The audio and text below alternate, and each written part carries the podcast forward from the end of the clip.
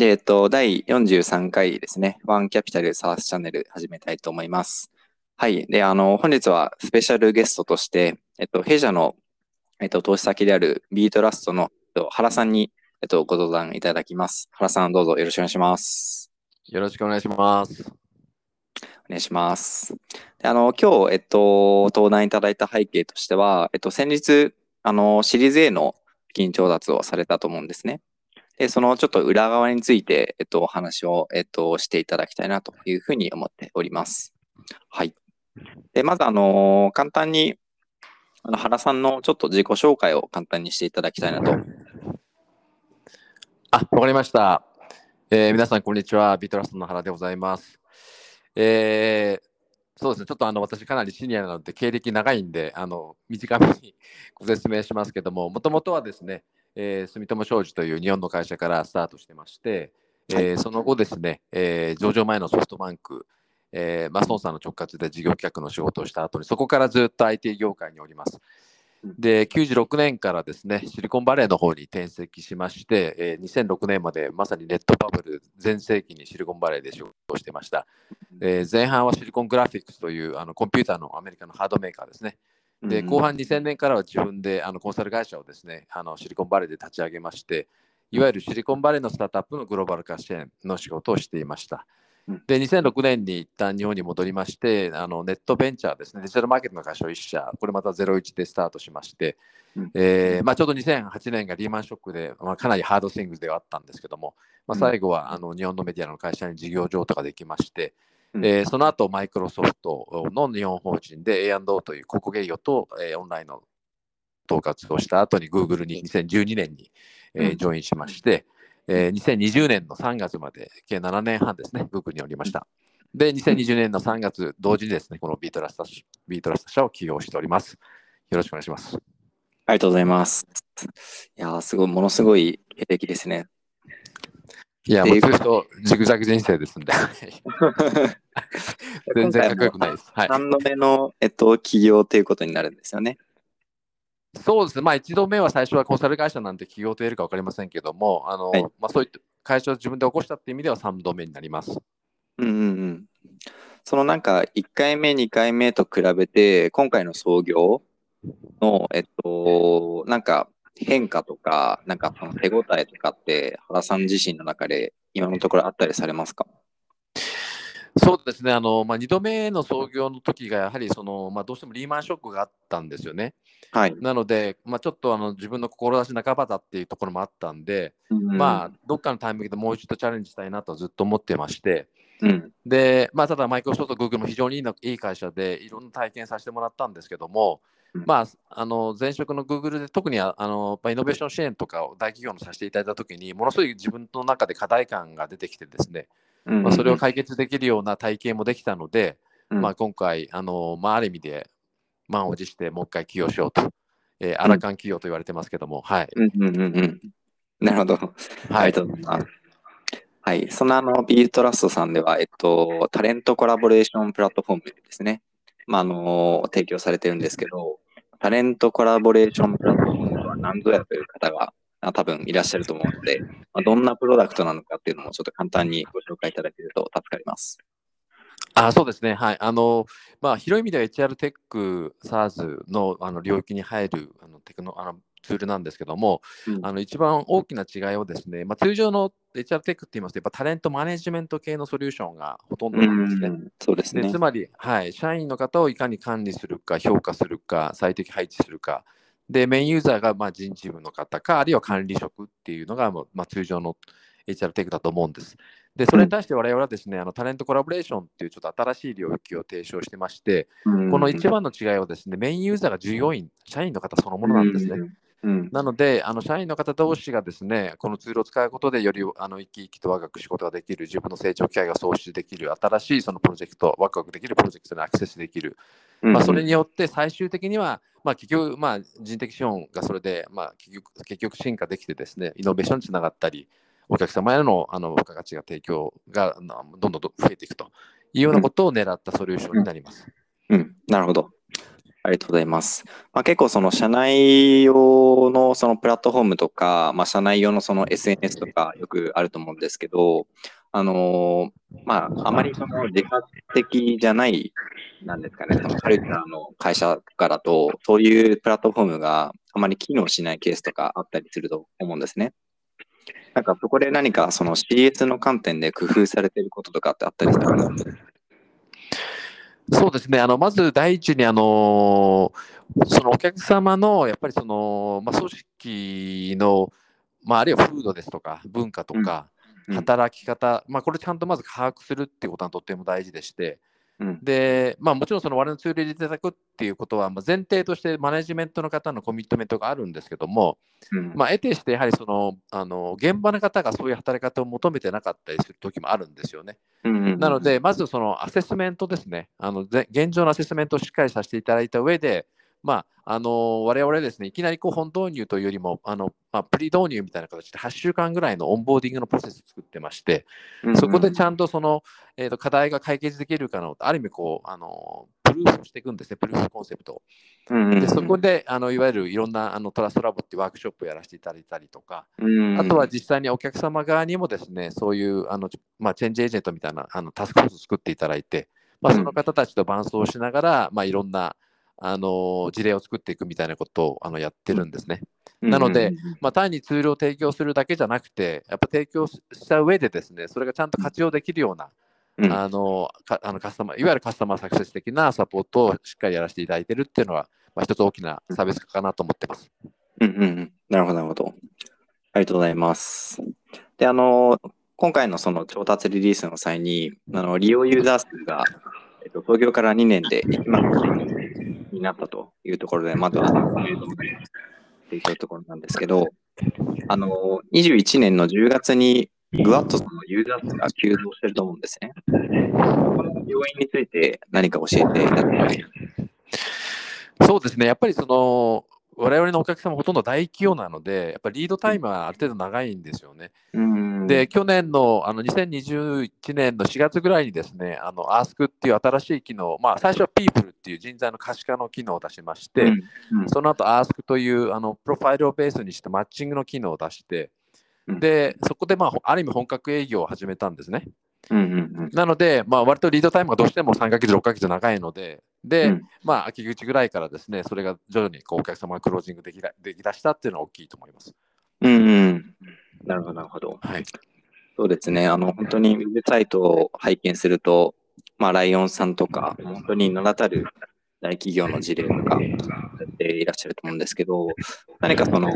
代表的なそのコラボレーションの事例、まあ、抽象的なものでもいいんですけど、代表的なものがあれば、もし、あの、事例を教えていただきたいなと思います。そうですね、あのーまあ、例えばその、弊社のホームページに出てる例で言うと、あのーまあ、AGC さんがですね、結構我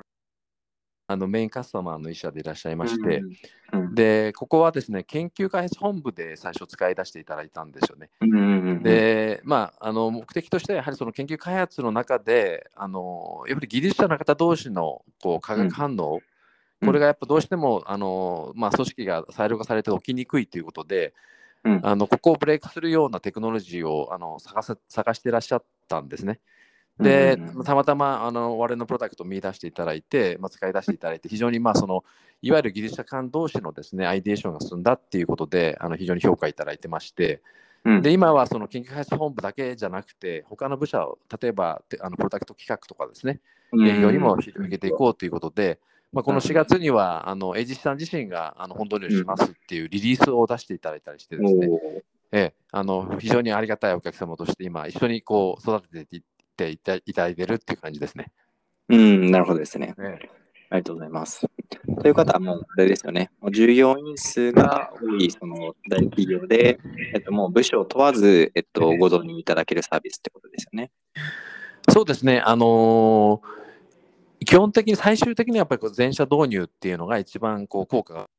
うん。我々持っていますので、うんうん。あのー全社導入を目目指してですね、お客様とロードマップを一緒に作ってるんですね。ただ、どうしてもですね、あのやっぱり日本の大企業さん、やっぱ数万人、場合によっては数十万人っていう規模なので、まあ、うんいきなり最初からと再あのざ全社導入は難しいので、まずはその一番課題を感じてらっしゃるようなあの、えー部署の、えーまあ、複数それをあの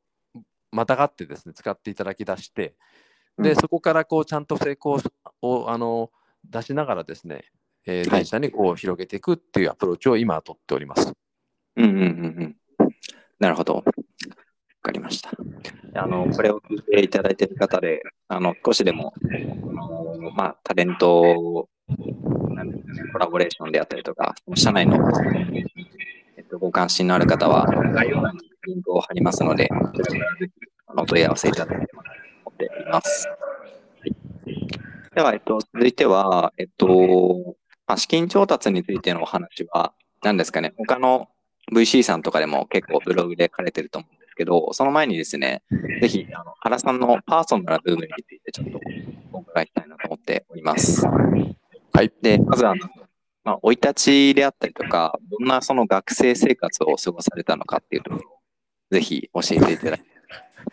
はい、あのかなりかなり昔の話ですけども、あの、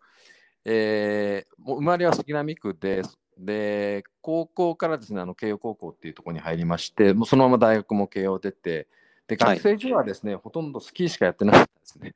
ああのはいあのただ、スキーもですねあの、どっちかというと基礎スキーっていうあのデモンストレーションスキーをずっとやっていて、はいはいでもう冬はあのずっとスキー場にこもってますし、まあ、夏もですね、あの冬の冬のスキーをするためにアルバイトにずっとあのやってましたんで、もうなんか、ほとんど学校行ってなかったですね。あ、じゃあもう本当にか顔とか真っ黒だったんですか？そうですね、はい。で、夏はですね、面白いんですが、あのスキー場の草刈りっていうのがあってですね、はい。これが結構いいお金になってですね、いいいお金っていうか、あの、はいあの結局、夏に整備するんですよね、スキー場って。うんうんうん。で、それをですね、我々が全部、あの、受けですね、あのフリーパスくれるんですね、そのシーズンの。はいはいはいはい。ええそういう目的でやってました。ええあ、いいですね。はい。なんか、一石二鳥というか、フリーパスもゲットできるし、みたいな。なるほど、なるほど。まあ、それはそうですね。はい、どうぞ。部活とかサークルでやってたんですか？それとも趣味でやってたんですか？あーこれ、あの、いや、あの、部活ですね。あのーまあ、準体育会みたいな、あのースキー部はリーベンスキークラブっていうのは結構、あの古い、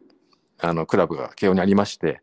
まあ、そこでや4年間やってました。うん。はい。なるほど。わかりました。で、えっと、まあ、就職活動で、えっと、新卒は住友商事さんだと思うんですけど、えっと、どういった企業を受けていたかとか、えっと、どういった軸で就職したかとかってありますか？そうですね。あの、まあ、やっぱり、まあ、当時思うと、本当に自分が何をやりたかったのかわからないまま、多分就活をしてたんですけども、ただ一つだけやっぱりどうしても自分の中で軸として持ってたのは、やっぱりグローバルで仕事をしたいっていうのがあったんですよね。うんで、そうすると、あままあ、グローバルイコール、まあ、勝者かなっていうのが、うん。まあうんあの単純に考えとしてありまして、ではいかつですね、あのどうしても私あの、ビジネススクールに行きたかったんですよね。はいはいはい。なので、そのビジネススクールのいわゆる、あのースポンサーシッププログラムがある、えー会社はいっていうのを、あのーまあ、絞って、えーまあ、就活してましたら、まあうんまあ、総合商社さん大体皆さんそういう MBA のプラグ持ってらっしゃったので、うん。うん。でまあ、必然的にあのしょ結構商社にま的を絞って就活していました。なるほど。で、住商さんは、まああのまあ、一番そういう意味では早くあのオファー出していただいたっていうのが、まあ、一番の大きな理由ですね。うん。なるほどですねはい。そのグローバル思考っていうのは、もともと海外にお住まいだったとかなんですか？それとも留学とかされたって感じなんですか？そうですね、一番最初はもともとあの高校の時にですね、あのえーまあ、交換留学生、まあ、夏だけなんですけども、はい制度があって、で、あのえーハワイのですね、プナフォー高校っていう私立の学校があるんですけども、そこに 2, ヶ月ですね、うんうんうんえー交換留学で行ったのが最初のきっかけで、なるほど。まあ、そこからやっぱり、まあ、ハワイ、まあ、が、まあ、すなわちグローバルではないんですけども、やっぱりアメリカ、あるいは英語のコミュニティでの仕事、あの環境っていうのは非常に惹かれまして。で、大学、本当は大学の時にもう一回留学しようと思ってたんですけども、まあ、そのうちこう MBA っていうものがその当時はまあ非常にこう注目されだしたのでやっぱこれうんうん MBA 行った方がいいなと思った時に、うん。あのまあ、どうせだったら、まあ、会社から企業派遣していただくのが一番いいので、うんうんうんううん。んあのまあ、そういった背景で、えー MBA プログラム持ってる会社っていうのをずっと探してました。うーん。なるほど、なるほど。ありがとうございます。まあ、あの、先ほども、ハードシングス、あの、大変、なんですかね、あの、苦い経験だったという話も伺ったんだったと思うんですけど、えっとビートラストを創業するまでのキャリア、まあ、国友商事から、えっと、まあ、今回の創業までですね、最もその印象に残ってる仕事とか、辛かった仕事とかってありますか？ですね、あのーまあ、一番のハードスイングスはやっぱり、あのー2006年に日本で起業した時になります。で、えーまあ、当時あのデジタルマーケティングであのアフィリエイトマーケティングが、まあ、結構流行ってたんですけども、それの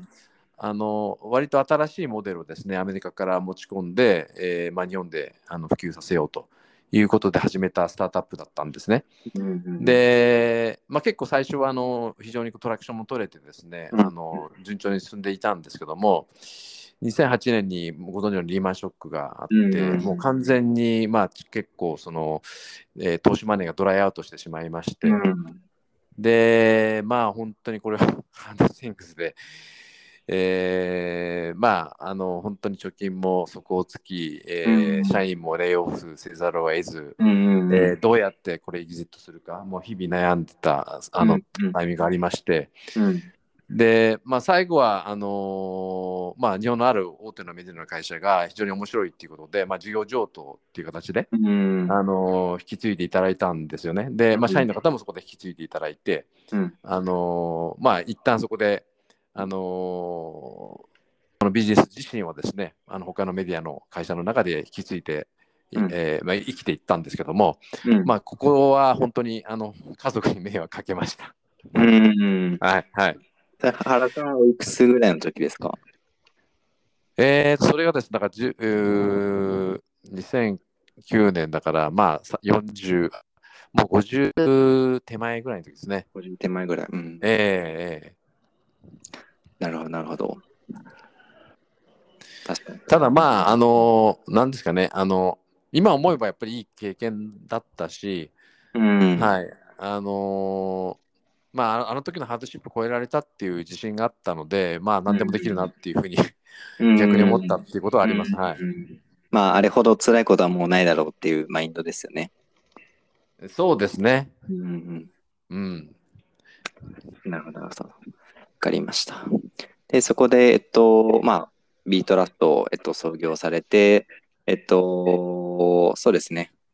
今回シリーズ A で8億円の、えっと、資金調達をされたっていうところだと思うんですけど、今回、あの、ジャフコさんがリードで、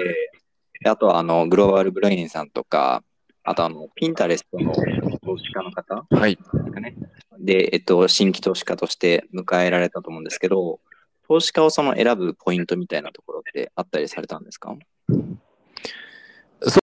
そうですね、今回、あのまあ、主に3つありまして、1つ目がやはりその、えーまあ、シリーズ B 以降もちゃんとフォローいただける、あるいはリードを取っていただける可能性が、まあ、D ポケットのファンドさんでいらっしゃるかっていうことが1つ目と、うん2つ目はですね、あのやはり、えー大企業の大企業向けの我々ビジネスをさせていただいているので、やっぱ大企業のビジネスにちゃんと知見と理解を持っていらっしゃる、かつそのリレーションシップをお持ちだっていう、うんあのことですね。うんで、3つ目はですね、あのまあ、我々も最初からこうグローバルに目指していきたいっていう思いがあったので、まあ、そういったグローバル展開に対してご支援いただける、あるいは理解をいただいているところっていうのが、あの主なクライテリアで、えーああの選択させていただきました。で、ただ、あの最終的にはやはりもうキャピタリストの方のとのやっぱりこう、うんなフィット感っていうか、あのうん共感度というか、やっぱり親和性だと思うんですよね。うんなので、まあ、最終的にはあのそういったあの、まあ、クライテリアとおよびそのパーソナリティで、えーうんまあ、ジャコさんに今回お願いしようということに決めました。なるほど。はいね。ジャフコさんのブログも、あの、拝見しましたが、そういったところ書かれてましたもんね。うんうん。はい、そうですね。はい、ちなみに、あの前回ちょっとあのお伺いできなかったんですけど、前回ラウンドで選んでいただいた理由って、何か明確な理由ってあったりされますか？そうですね、あのーえっ、と、まだ確か、浅田さんが、ま、前職にいらっしゃった時に、はいまあ、ちょっとコンセプトをご説明した時に、まあ、すぐにあの理解いただいて、うん。えーまあ、ちょうどちょうどワンキャピタル蘇生中の時だったと思うんですけどね。はいはいはい。ええで、あのまあ、非常にこうなんですかね、まあ、最初から理解いただいて、あのまあ、これだと支援しますよとおっしゃっていただいたのと、うん。まあ、我々これ SARS モデルなので、うんうんやっぱり SARS に非常に知見を持ってらっしゃるファンドで、あのあったので、まあ、ぜひっていうことでお願いしたっていうのが背景ですね。うんうんうん。なるほど、なるほど。はい。前回ラウンドから、えっと、今回のシリーズ A までに、あのーまあ、自信を持って達成できたこと、まあ、惜しくも達成できた、できなかったこと、みたいなことで、そうですね、あのーまあ、ある意味 PMF の、あのーあいわゆる初期段階っていうのはクリアできたのかなっていうふうに思ってまして、つまり、りこういうタレントコラボレーションっていう、まあ、新しい領域ですよね。ずでしかも我々の領域ってあその業務の効率化とかですね、あの売上が伸びるようなその ROI が明確になかなかならなりづらいソリューションなんですけども、まあ、それにもかかわらずやっぱり大企業の方が興味を持っていただいて、でちゃんとこうあのそれに対して価値を見出して、えーサービスとして購入いただけたっていうのが、まあ、最初の PMF のあの、えーアーリーステージに来た感覚なのかなっていうふうに思ってまして、うんうんで達成できなかったこととしてはあのもちろんいっぱいあるんですけども、うん。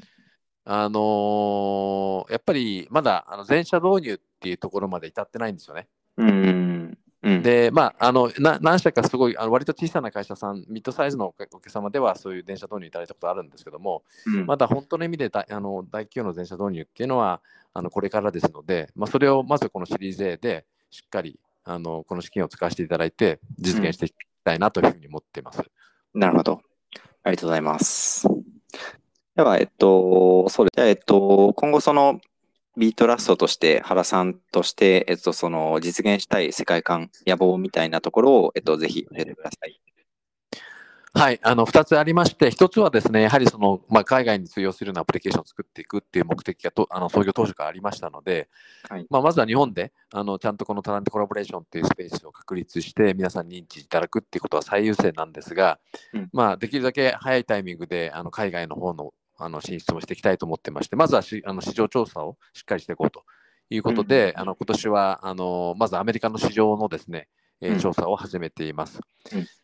で、2つ目がですね、あのーこれ、機能的なものなんですけども、もともとバレーのソリューションはあのイントラネットで、大企業の中でまずはあの人材の可視化をして、タレントをマッチングして、まあ、いろんな人事的な協議を進めていただくっていうツールなんですが、うん。あのそのさらに先はですね、あの企業間同士でこれをつなぐこうんとができないかなと。ああ、いわゆるはい、これ、オープンコネクトって言われる発想を持ってましてはい、やはりその社内の中でえーリソースが当然あの見つからないときには、社会にもそういった人を見つけることができるプラットフォームって今まであんまりないと思うんですよね。うん確かに。で。それをすることであのいわいわゆる異業種とかですねいろんなところであのいろんな人材が探し合って新しいアイデアがどんどん生まれてそれがあうん。のプロジェクトとしてキックオフできるような、まあ、そういった後押しができるプラットフォームにしていきたいので、うん。まあ、そのプラそのパ少なくともあのプロトタイプみたいなのをですね今年作っていきたいなと思ってます。なるほど、なるほど。その企業間同士の、なんですかね、まあ、ある意味、そのオープンイノベーションができると、その一気になんか可能性も広がりますし、そのためも広がりますよね。あおっしゃる通りです。うんうん。わかりました。それらをその実現する上で、その弊社に期待していただいていることは何かありますか？